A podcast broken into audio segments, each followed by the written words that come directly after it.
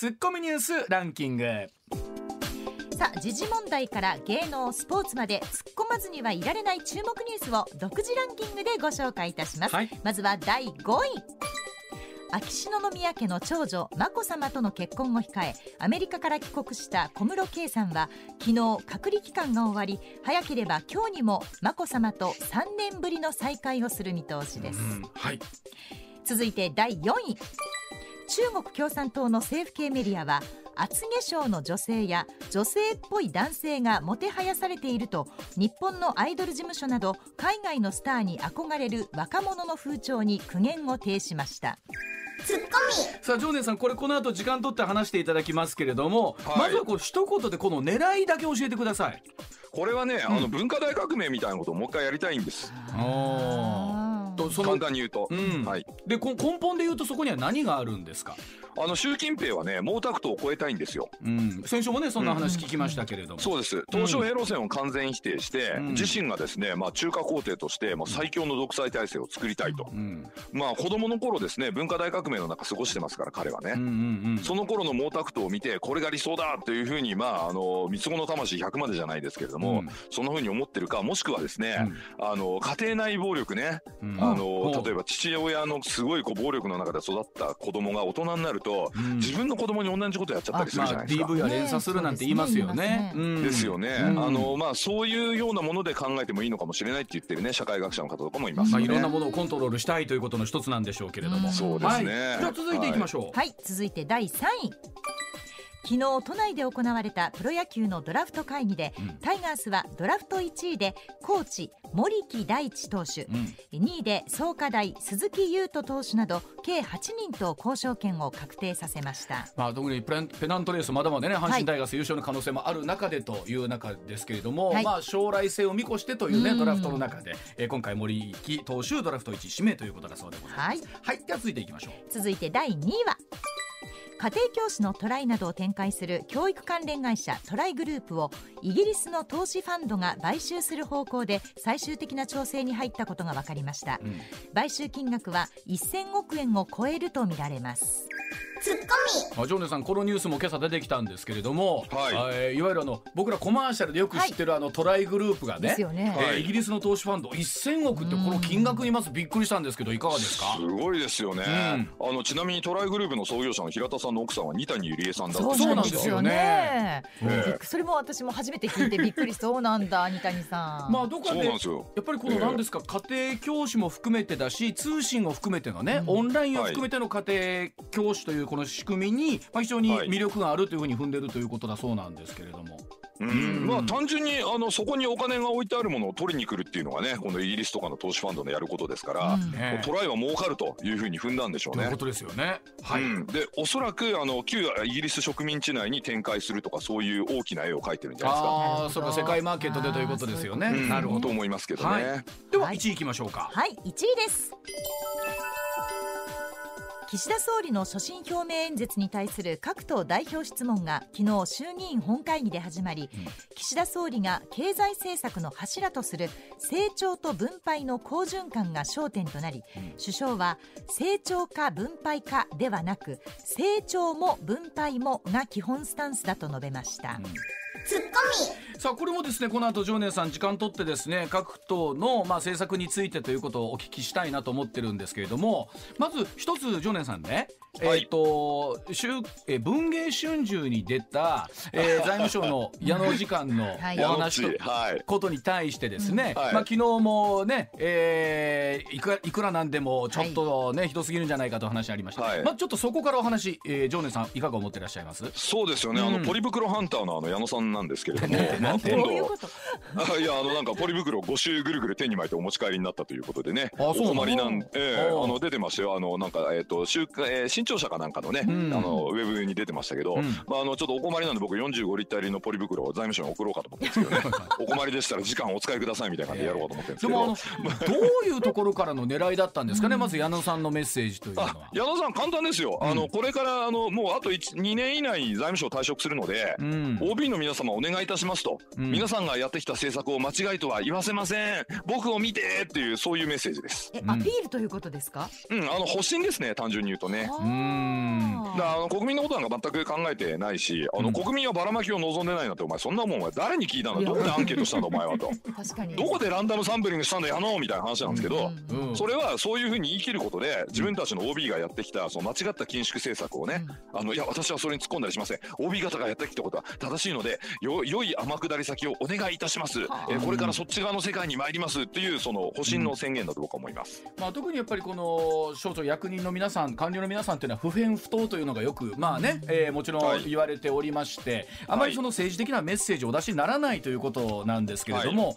はい。はい。えー結構思い切った発言だったなという感じしますよね。そうですよね。例えば上上泉さんが会社のね方針にあの逆らってですね、うん。突然番組名をええなから悪いなに変えたら多分クビになりますよね。あのうちの会社だったらちょっとおもろいんちゃうか言うてくれるかもしれませんけどね。社風として。社風としてね。うん。うん。大丈夫だと思います。普通はそれクビなんですよ。そうですよね、はい。普通の会社クビですよ、はいそうです、はいなんで、まあ、クビになるようなことをあえてやって、まあ、そこまでして保身を図っているとうん。いうことで、まあ、おそらくあの前任の方とか OB の方とかが、まあ、岸田さんにですねあの今までの緊縮が間違っていたっていうことを証明されてしまうと、本当にか困った立場に陥ってしまうのかもしれないまあおそいうそうらく危機感があるのかなと思いますね。えーはい。次の選挙にな場合っていうのは大きな争点になってくるのは、はい。このいわゆる積極財政なのか緊縮財政なのかみたいな選択というのも我々の含めて勉強しなきゃいけないですしう国は一体どっちの方に向かって進んでいくんだっていうのがどうでしょう？今回の選挙は非常に大きな争点になりそうなイメージありますけどね。まあ、今回の争点はね、うんあのより積極財政かより積極的な財政かっていうのが多分争点になって、ええ緊縮はないですね。あの各党の政策見てると、やっぱり消費税をなんなら下げて、そうですねそこに分配があってということで、緊縮と言ってるところは実はないですもんね。ないです。はい。まあ、禁止が間違いだっていうのはもう、あの、国民の側もだいぶですね、うんえー我々リフエ派の宣伝によってだいぶ皆さん気がついてきて、うん。で、全世界的にも禁止を見直そうっていうのは、まあ、例えば IMF のね、チーフエコノミストのブランシャールさんとか、うん。それからまあ、名だたるね、あの、経済学者クルーグマンとかね、うん。みんな言ってますからうん、さすがにあの、緊縮することで、あのーね、弱者のためにじゃあ、分配が進むかっていうと、いや、むしろ弱者厳しくなるってことは、みんな知ってますからうん、言えないでしょう、さすがに。あのでそれ言えるのは財務官僚ぐらいですよ。でところがやっぱり財務官僚からそういう形のね、はい。まあ、もうちょっとやっぱはりしっかり引き締めて、えーバランスを取るべきだというのがあると、い、やい。偉い人が言うてんねんから、それうん。はそれであるんやろうなとついつい我々ね。ね。それはそれであのどっかにいいメッセージがあるんじゃないかなと考えちゃうんですよね。ええでうん。もそれはあの極めてあの問題のある思考でして誰か偉い人が言ったらそのエビデンスもなくね、うん。めちゃくちゃなことでも正しいのかと。例えば昔対米開戦やむなしって日本は戦争やっちゃいましたけど、はい偉い人がそう言ってんだからアメリカと戦争した方がいいんじゃないかみたいに思ってしまうっていうのと同じですから、うんそこはねやっぱりねあの矢野さんがどんなエビデンスを出したかっていうエビデンスベースで検証した方がいいですよ。ねうん。はい。うん。さあそれではそのあたり含めましてですね、えーコマーシャルの後深掘りで聞いていきたいと思います。時刻6時27分を回りました。上泉雄一のエーナー MBS ラジオがお送りしています。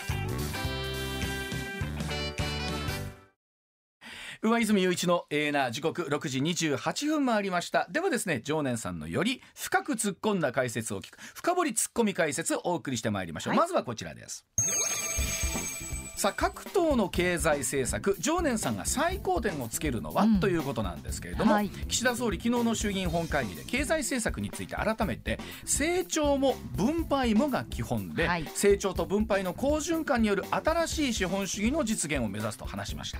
また議論になっていた金融所得課税の見直しはあくまで選択肢の一つでまず賃上げに向けた税制改正や下請け対策に取り組むと語りました、さあ常念さんえー各党のですね、主な経済政策というのが出てきましたので、まあ、はい。えー一言レベルでまずちょっとこちらでざっとご紹介しますね。はい。どうぞ。えー公明党最低賃金の引き上げや子どもへの10万円の給付、はい。立憲民主党年収1000万円以下の人の所得税を時限的に実質免除、共産党生活困窮者の方に一律10万円を給付。福祉分野で働く人のお賃金の引き上げ。日本維新の会減税と国会議員を3割削減またベーシックインカムの導入、え国民民主党50兆円規模のお緊急経済対策一律10万円を給付え社民党最低賃金引き上げ、えまた立憲民主党共産党日本維新の会、え国民民主党いずれも新型コロナ対策として次元的に消費税率の税率5%に引き下げるということも訴えています。社民党今後3年間は消費税の税率をゼロにすること最低賃金の引き上げなどを盛り込む考え。令和新選組消費税の廃止や児童手当の倍増と。まあざっとですけれどもご紹介しましたが。さあ常念さんこの中でいいなと、えー点数の高い政策まずお聞きしたいと思います。お願いします、まあ、まずね、要約してあの全部読んでいただいたの大変ありがたいんですが、はい。全部ね、あの全体の中の一部の政策なんですよね。まあはいはいうん、あの経済政策っていうのは基本的にあのマクロ経済政策とね、まあ、ミクロ経済政策とあるんですが、はい。あのミクロの羅列をしてもですねあの全体がうまく調整できるとは限らないんですよ。今は細かいミクロの部分ですよね。んそうなんです、うん。例えばもう公明党に至ってはですね最低賃金の引き上げや子どもへの10万円給付ってこれだけしか取り上げてないですけど、うん。もうちょっとちゃんと政策集には書いてあって、はい。でこういうのをこう一通り見てみるとね大事なことはやっぱりその、まあえーマクロ経済政策というのは財政政策と金融政策ですから。うんこの2つのバランスをどういうふうに取るのかと。うん。ちゃんとあの日本が成長するような方向でこの2つのバランスを取るのかということが大事で。はい。で今日本に必要なのはアクセルですから。うん。ね、金融緩和は今の日銀の政策を支持し、うん。なおかつ日銀がインフレターゲットを達成できるように財政も基本的には大盤振る舞いをしますと、うん。これがまずベースにないとダメなんですよ。うんうん。でそういう点で見るとですね、もう大変申し訳ないんですが、立憲民主党の政策は尻滅裂でして、うんマクロ的な観点を完全に欠いてるんですね。うんと言いますとマクロ的な観点を書いているとあのの要はその1000万円以下の所得税、えー年収1000万円以下のえー所得税を次元的に実質免除とかいうのを目玉にしてるんですけど、うん。はい。まあ当然財源はとか聞かれますよね。うんうん。うんゴニョゴニョゴニョって感じなんですよ。増税すんのじゃあみたいな感じになるでしょ。うん。でこれあの岸田さんなんか昨日ワールドビジネスサテライトに出て明確に答えてるんですけど財源は国債あの消費税増税なんですかと滝田さんに聞かれて、うん。岸田さんは、うん。いやいや経済成長ですというふうにはっきり答えてるんですよね。うん経済成長するとはい。同じ税率でも売上とか利益増えますから、うん税収増えるんですよ。うんうん。でその経済成長によって賃上げをしてその後にまあそのまあ、えー金融所得課税みたいなまあ金持ちがねあんまりこう金持ちになりすぎないようなこともやりますみたいなことをこうまあ順序立てて一応説明してるんですよね。経済成長を、でも多くの、まあ、もちろん政治家の皆さん含めてさせたいわけなんですけどそのはい根本の経済成長をどういう形で岸田さんはさせようとしているところがあるんですか、これはあのインフレターゲットを達成することによって名目成長率を上げるっていうことですよね。うん簡単に言うと。うんで名目成長率というのはあの実質的な成長ね僕らが頑張って働いて成長する分プラス、ん物価上昇率を加算していいんですよ。うんということは大体僕らのねあの働く力で2%経済成長させられるんです不景気じゃなければ。まあ、普通にけ経験が良ければね。うんえーで、えー物価上昇率もあのインフレターゲット達成すれば2%なんですよ。うんそうすると2たす2は4ですよね。うんうん名目成長率4%いくと、うんもうこれね17年で日本の経済って倍増するんですよ GDP。ここのそのまんまで成長していくとですよねそのまんまで成長すれば。でなんで今までこれできなかったかというと金融緩和をちゃんとやってなかったんですアベノミクスまでは。うん14年間ずーっと金融引き締め。うんでその中で財政いくら大盤振る舞いしても効かないんです実は。うんうん残念ながら。うん。これはねあのマンデル・フレミング効果っていうねまあちょっとそういうのがあるんですけどあの金融緩和をしてないでこれいくら財政ばらまいても効きません。なのでまず金融緩和をしなきゃいけない。これ大前提です。うん。次に金融緩和だけだとちょっとスピード遅いんですよ。うん。なのでそこで財政もばらまくと。要は財政と金融というアクセルを両方踏まなきゃいけないんです。うん。でアベノミクスの時最初踏んでたんですけど2014年に増税してこれブレーキ1回踏んだでしょ？うん2019年も増税してもう一回ブレーキ踏んじゃったんですよ、うんうん。なのでちょっと中途半端だったんですがそれでも金融緩和してたんでその前よりはだいぶマシだったんですこの8年間うん。で岸田さんになってから今度は、えー金融緩和も当然支持してますからそれをやりながらアクセルも踏んだ方がいいっていうふうに言い始めてるのでこれはひょっとするとひょっとするかもよっていう感じででこれと似た政策言ってるのは実は維新なんですよ。うん。はい、維新はあの無駄をなくそうっていうねところと規制緩和っていう、まあ、岸田内閣があんまり言ってないところをさらに付加してでほぼその、まあ、自民党が掲げているですね、うん。えー財政と金融のアクセル両方踏むっていう政策もそのまま踏襲しているということで、あの維新が非常に僕はいい政策を言ってるなと、まあ、別に大阪の番組だから維新ひいきするわけじゃないですけどうん。あの中身見ると維新が一番いいこと言ってるなというふうに思いますね。あのまあ、もちろんこの中で国会議員を例えばあの3割減らすとかね、えーはい。減税というところも含めてメッセージ出してるんですけど、はい。一方でこれ、はい。例えば自民党の中で、はい。あのなんでしょう減税をしていくっていう考え方ってあるんでしょうかね実際にこれはねあのまあ、政権を担当している党ですから、うんうん。実際にねその岸田派のねあの経済のまああの重鎮であるですね、うん。山本幸三先生に私お話を伺ったんですけれども、うんうん。山本幸三先生曰くですね財務省との戦いというのはねものすごいエネルギーを消費するらしいんですよ。うん。で消費税減税をやるのもありなんだけれどもそれやっちゃうとそれだけで多分終わってしまうと。うんうん、なので、まあ、消費税はとにかく上げないっていうことで勘弁してくれと。うんで消費税上げないことによってその残った政治的リソースを他のことにいろいろ使いたいのでというふうに、まあ、おっしゃってましたねとい。うことは根本としてはできるんだったら下げたいとは思ってるってことなんですかね。そうですね下げたいと思ってる人もいるしあの次元的に下げてもいいんじゃないかって意見は実際自民党からも出てましたからね議員の方からね。でもそうやって思うとじゃあなぜあの時にね2回にわたって消費税が上がったのかっていうことにはなると思うんですけれどもあの状況そうでの中で。すよね、うんそれはね三党合意という約束がありまして、うん。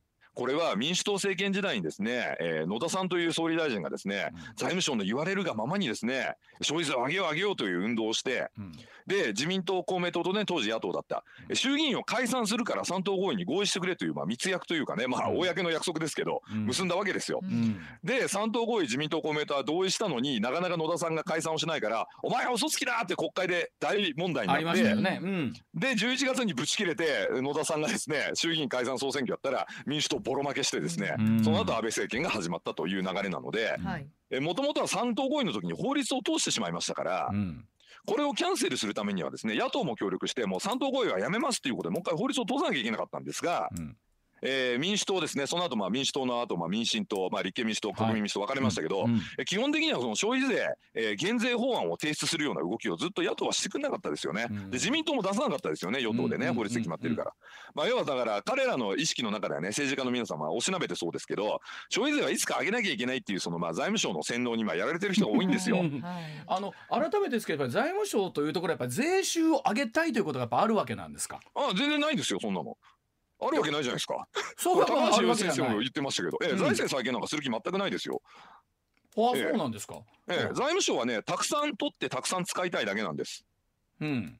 うん、だからたくさん税あの税率上げてたくさん税金を取るとたくさん使えるでしょはでたくさん使うとほら財務省が自分とこの裁量でいろいろお前のとこ使っていいお前のとこダメとかできるじゃないですか。まあ予算コントロールできるわけですからね。ですよね、うんうん権限がどんどん増えてきますよね。うんうんうん。そうすると天下り先とかもだんだん豊富になっていきますよね。おうとなってくると、結局そそうこなると仕組みの問題ということになりますよ、そうなると。うん、あの、うんやっぱね財政法をねそもそも改正した方がいいんじゃないかって議論がありますね。まあ、と言いますと、うん、財務官僚がなんでそういうことをするかというと財政法に緊縮万歳みたいなことが書いてあるからですよ。うん。あとは憲法にもほら単年度主義の予算が書いてあるでしょ？うん、あ、そうなんだですね。憲法も、うん、憲法も改正して財政法も改正してやっぱり財務省は雇用とねそれから経済の安定、はい、うん。ね、両方にあのまあ財政もそう財政規律もそうだけどうんまずは雇用を最優先するとうん。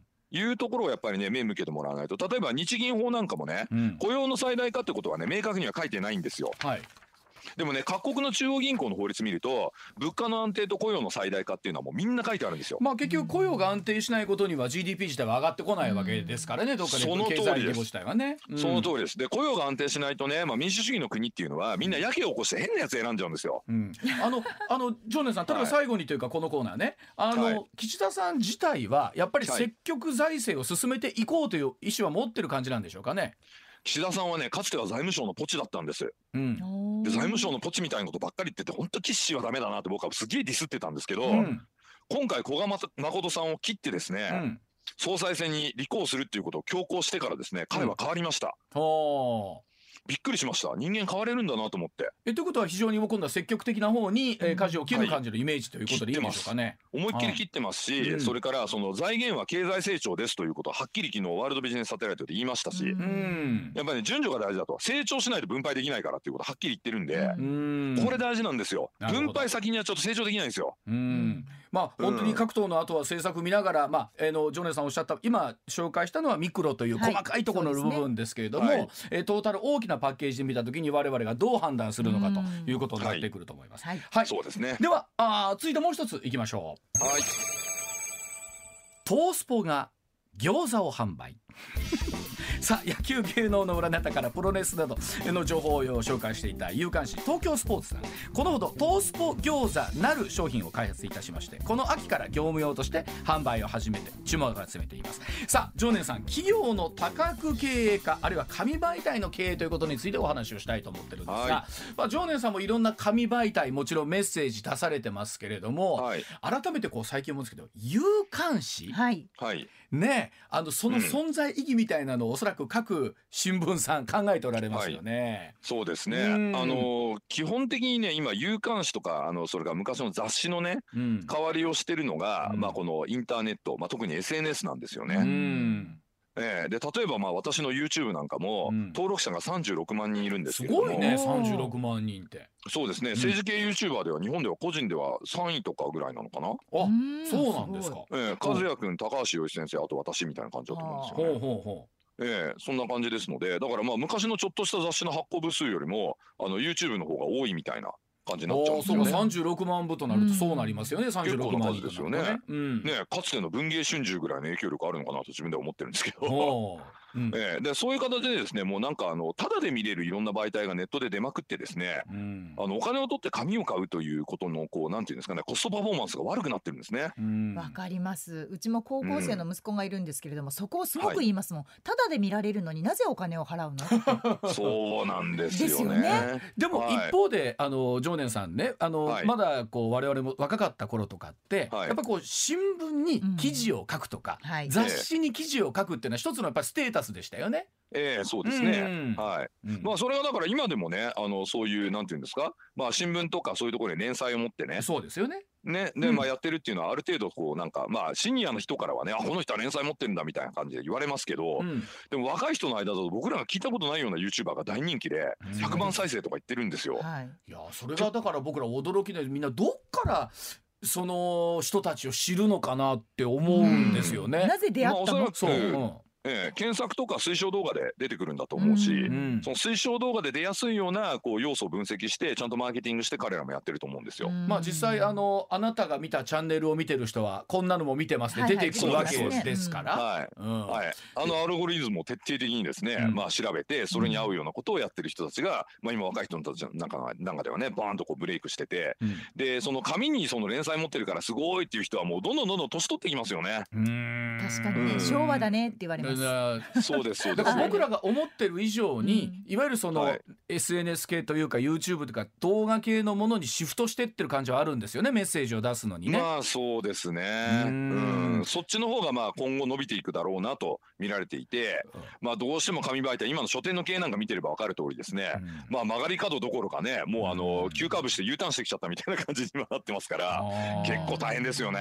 あのどうなんですか？例えばメッセージ出す側とするとねジョネさん、例えば動画で喋るのと、はい。えっと、記事を書くのとでは、うん。同じこと言っててもやっぱりちょっと変わってきますよね。メッセージの出し方とか言い方というのが。そうですね。うんうん。まあ私はあの月刊誌なんかにもあの寄稿したりしてるので、うん。まああれはねやっぱりあの月刊誌の編集さんなかなか優秀な方がいてですね、うんえー私いつもあの原稿書くときね締め切りのねあの1週間前とか5日前とかぐらいにね、うん。あの半出来の原稿出すんですよ。7割8割できてるやつを。はい。でこれでねあのちょっとこの原稿に漏れてるとこありませんか？って編集の人に逆に聞いちゃうんです。うんうんうんうんうん、でそれであのここがないですとかもうこれで完璧ですとかこう言ってもらったらじゃあこのまま仕上げますみたいな感じで仕上げてるんですけど、うん。まあ、この第三者の目があるっていう点でねうん。やっぱその編集能力の高い、えーそういう媒体あーまあね。まあいいだろうなと思いますけどね。あの、うん思ってる以上に雑誌とかってやっぱり編集者の方のお力ってやっぱり大きいんですよね。僕らが思ってる以上に。ね。うん。ええ。だからまあテレビの番組とかもラジオの番組もね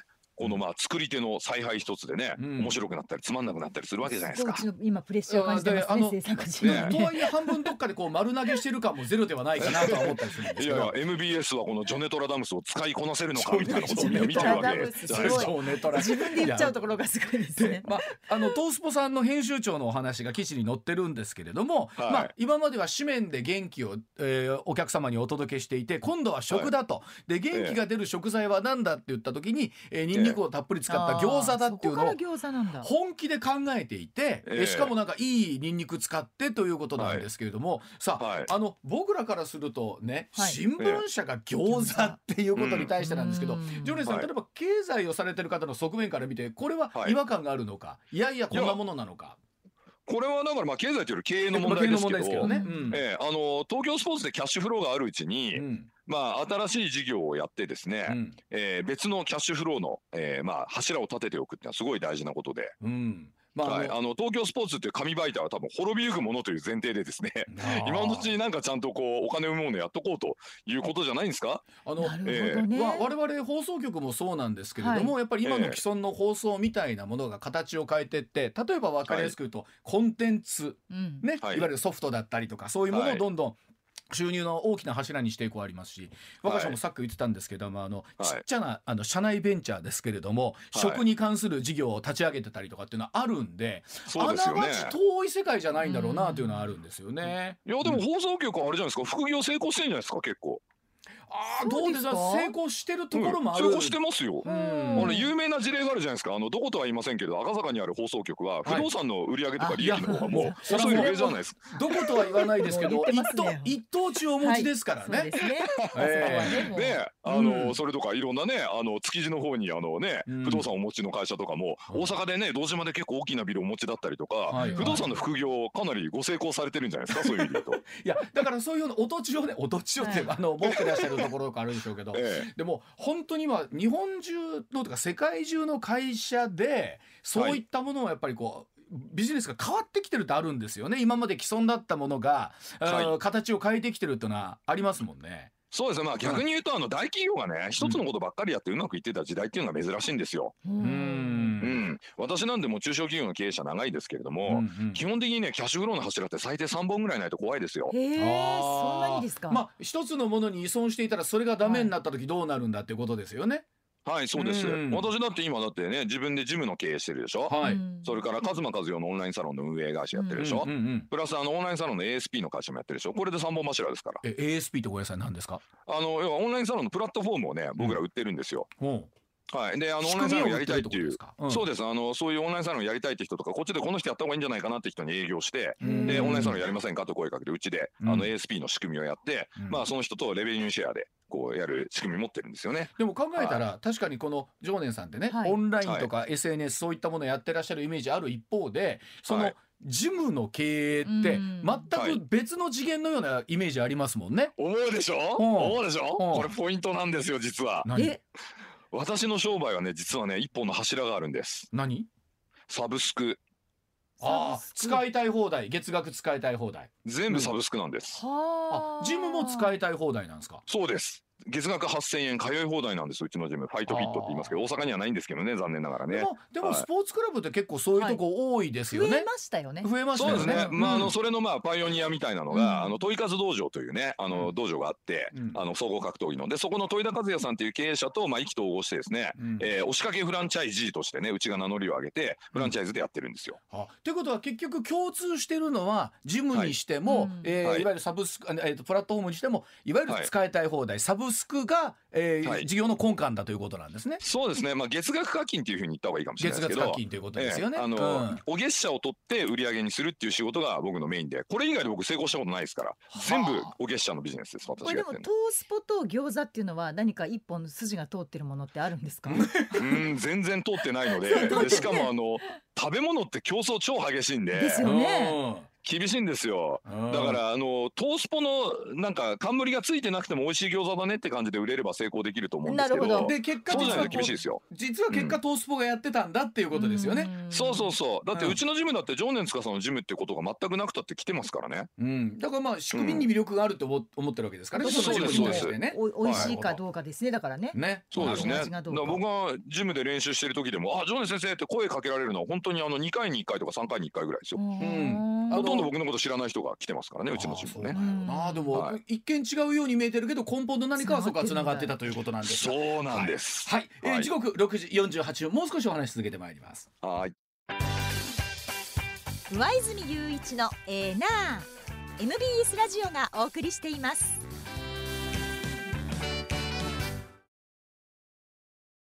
さあ時刻6時50分回りました。あ深掘りツッコミ解説今日常年司さんでございますが。じゃあ常年さん続いての話題こちらでございます。はい。さあ中国共産党美意識に介入強める海外アイドル憧れに苦言という記事でございますさあ中国共産党の指導下にあるメディアがですね8月以降新時代に求められる健康的な美意識をテーマに、えー、評論を掲載いたしました。日本や韓国のスターが中国芸能界の美の基準になっていることに危機感を示し気骨のある男性より性別不明の美男子が好まれる傾向病的という表現をしたんですけれどもさあ改めて常念さんこのメッセージはどんなふうに捉えたらいいんでしょうか？これ日本でやったら今大変ですよね。そうですよね。ですよね、うん、まあそういうお姉の人とか、うん、あとはまあアイドルみたいな人たちに対してもう病的だと、うん、んな男らしくないと。こんなのダメだとかって言ったらまあ少なくとも国が言うとなるとえらいことになりますよね国家としてですよね。はいあのサンデーモーニングで張本さんがねえらいことになりましたけれども、うん、確かにありました。はい、うん、そんなもんじゃないでしょこんなこと言ったら、うん、でこれを政府が言ってしまうということなんですよ、ね、政府というか共産党はね、まあ、政府の上に共産党がある国ですから、はい。はい、そうですね。ね、言ってしまうわけですから、どんな国にしようとしてるかってなんとなく想像できると思うんですけど少なくとも民主主義の国にしようとしている気配人権を守ろうとかいう国にしようとしてる気配は全くないですよね、まあそうですね。この記事を見るとね、そうですよね、でまあ日本で言うとですね1937年以降のですね、うん、準戦時統制みたいな感じ、はい。うん、ね、もうなんか対米開戦やめなしって感じで盛り上がってね、うん、えー、でまあある意味こうあのなんていうんですかね、えー、社会全体の同調圧力でね、うん、あのまあ欧米と仲良くしようなんていうもんならお前何言ってんだ！みたいな感じでこう袋叩きになると、うん、メディアもねこぞってまあ昔やってましたけれども、うんうんうん、まあそれに近いような一つの流れを作ろうとしているのかなと。でもこれ例えばね今この21世紀ですよ、はい、そういったものにまあ苦言を呈したとして、まあ、はい、あの水面下でもみんなやっぱり見たくなったりするわけじゃないですか。いくら規制をしたとしても、えーはい。はい、コントロール効くんですかね？いやこれ捕まえるんじゃないですか？だからあんまりこれやってる人は。ええだってあのチャイナで街頭インタビューしても政府への不満ってほとんど出ないでしょ。うまあと言いますよね。はい、うん、ええ、あのスパイとかがちゃんとそういうのチェックしてて、うん、政府への不満なんか言おうもんならそいつ捕まりますからね。うん、だからあの思想警察がまだある国ですから。自分の国に置き換えた場合に例えば自分のまあアイドルがこんな人が好きだとかっていうのをまあ国家から否定される政府から否定されるっていうのは、はい、非常にあの僕らからすると考えられないような状況でありますよね。ですよね、うん、AKB 禁止とか言ったらそれはちょっと違うんじゃないのってなりますよね。うん、これあの日本のことだけ言ってるのかと思ったら韓国のスター含めてなんですよねいろんな、まあ、世界中のスター含めてなんですよね。そうです。まあ、要はだから思想統制の一環ですよね。あのまあ要はそのマッチョなそのね、えー、中華民族の偉大なる復興でしたっけ？うん、えー、そういう理念にそぐわないと、なよなよしてんじゃねえみたいなね。うん、で同じようにね今ね寝そべり族って言われる人たちも攻撃されてるんですよね。あはい、あのひたすら寝そべってるらしいですね。そうです。うん、まあ、あの、これね、昔ね、あの、日本で言うと宮台真司さんが言ってたね、まったり革命に近いんですけど、はい、要はその政府がですね、うん、えー、いろいろこう、ああでもない、こうでもない言って、こう、笛吹いてね、うん、ラッパ鳴らして、もう勇ましくやれと、働けみたいに言うのに対して、うん、えー、もうやる気ないんですけど、みたいな感じで、はいはい、あの、サボタージュするっていう、そういう感じの、えー、まあ、運動というか、ねはい、えー、族の方々なんですけれども、うんうん、まあ、彼らはだからもう、あの、絶望的な貧富の差の中で、結婚もできないし、仕事もろくにないと、パートタイムしかないと。だからもう習近平さんいろいろ煽るけどもう俺ら無理っすよっつって言ってまあ寝そべってるわけです。うん、それに対してそれ,、うんえー、それに対して習近平はもうふざけんじゃない働けみたいな感じのプレッシャーをかけてるんですよね。うんうん。まあでもあの、はい、なんて言うんでしょう本当にまあ自分の未来に対してね絶望しかなければ、はい、そら寝そべってるわなという気持ちもわからいではないですもんね。もう何やってももう、うん出口見つからないみたいになると。うん、その格差をね数字で言うとね、うん、例えばそのまあ一般的なマンションが年収の何倍で買えるかっていう基準で言うとですね、確かね55倍とかなんですよ。あそれはもうもう無理じゃん。無理なんです。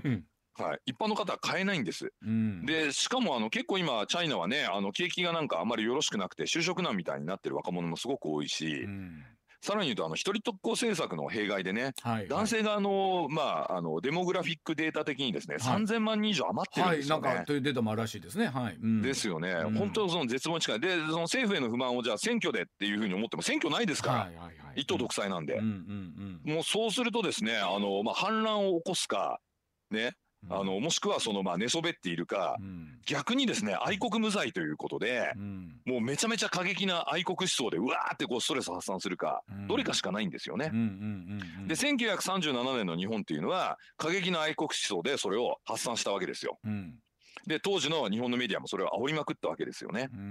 で今チャイナはまさにそれで共産党自体がメディアに煽れっつって命令してますからちょっと危ないなと思いますね。あのまあこれ別に中国だけに限らずなんですけれどもやっぱりこう全体的に世の中がこう厳しくなってくるとね、まあ、うん、あの国に対するこう思いみたいなのもありますし大きな国っていうのはどんどんどんどんやっぱり自分たちの国を力っていうのを誇示してこようみたいな感じになりますよね。これ別にあのアメリカにしてもそういう部分って、えー、トランプさんの時あったと思いますし、うんえねえー、ロシアなんかにしてもそういうところってありますもんね。よりこう古代化していくというか、まあ、はい。そうですね、まあ、チャイナの最大の問題は何かというと、これ全部国内問題なんですよね、要はね。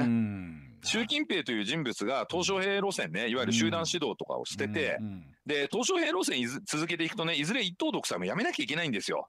ああ、なるほど。うん。うん。それはそうですよね。だって、あの、一回ほら、天安門事件の前で、本当にチャイナは民主化するんじゃないかみたいな時期ありましたよね。で、結局あの問題にね、直面せざるを得なくなるので、まあそこから逃げていくというかですね、その問題からまあ、あの、まあなんて言うんでしょうね、目をそらせるためにというか、あとまあ習近平自身がね、えその、まあ自分の子供の頃、秀命に合わせた、あの、毛沢東ね、その秀命に合わせた毛沢東みたいなものに憧れているという面もあってですね、えこの集団指導体制を否定して、改革開放路線を否定して、向かう先っていうのは文化大革命以外ないですからね、あの国はね。これちょっと恐ろしいことだなと思いますね。はい。さあ、それでは、あ一旦ですね、えー、ジョネさんとは、またこの後7時40分頃、電話つなぎたいと思います。一旦ここまででございます。はい、ありがとうございます。ありがとうございました。